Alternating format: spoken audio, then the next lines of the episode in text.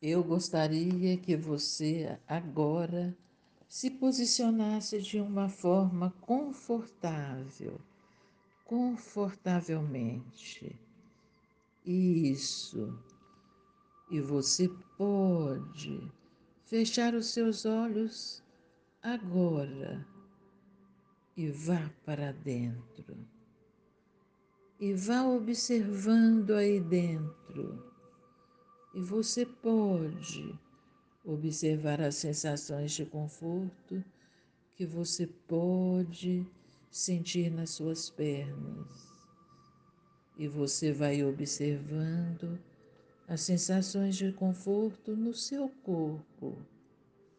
E talvez você vai observando as sensações de conforto na sua cabeça. E você pode gostar de estar bem, de se sentir bem, sentindo a calma, a tranquilidade, fortalecido. Isso. E você pode respirar profundamente. E agora você pode ficar atento à sua respiração e você vai concentrando no prazer da sua respiração, naturalmente acontecendo aí em você. Inspirando, expirando.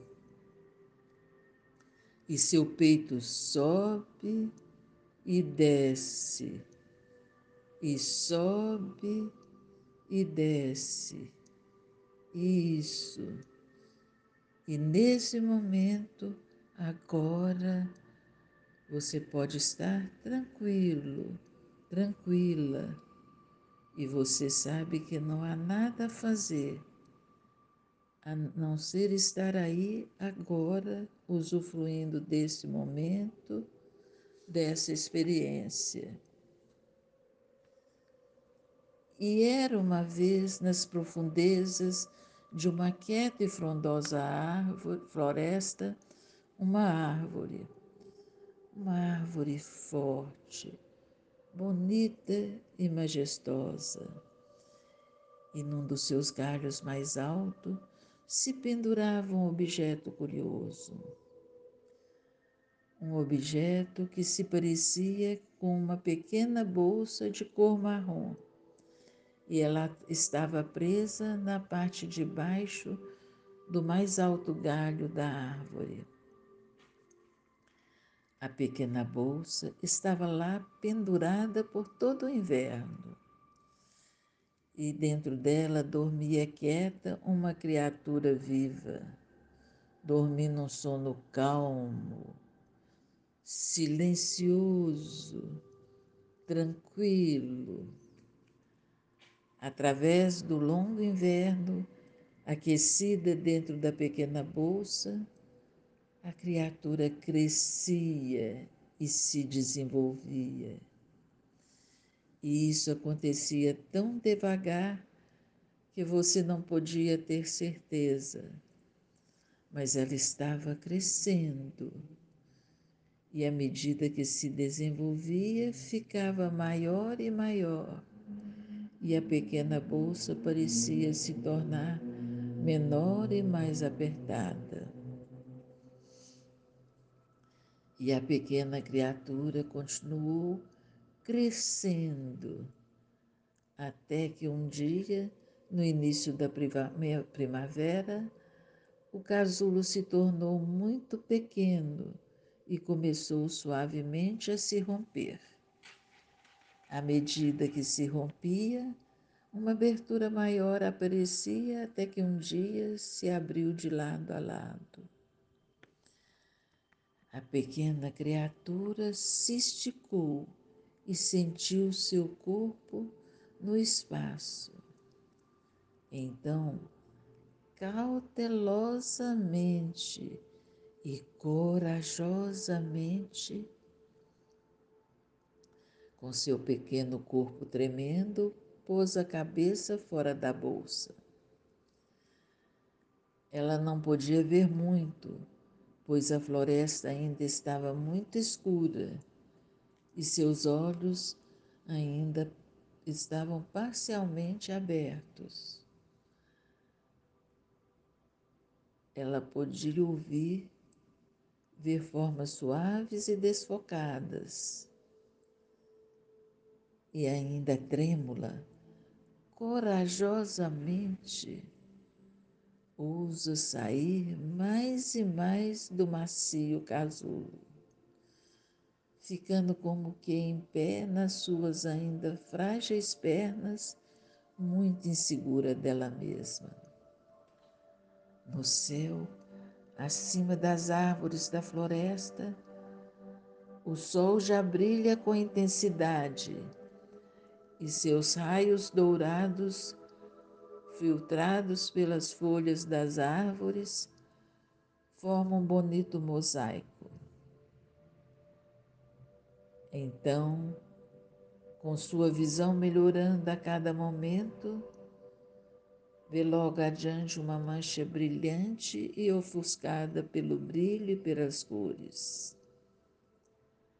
A pequena criatura, cautelosa e corajosamente, começa a se mover centímetro a centímetro, parando a cada passo para, receosa e curiosa, olhar e explorar a sua volta.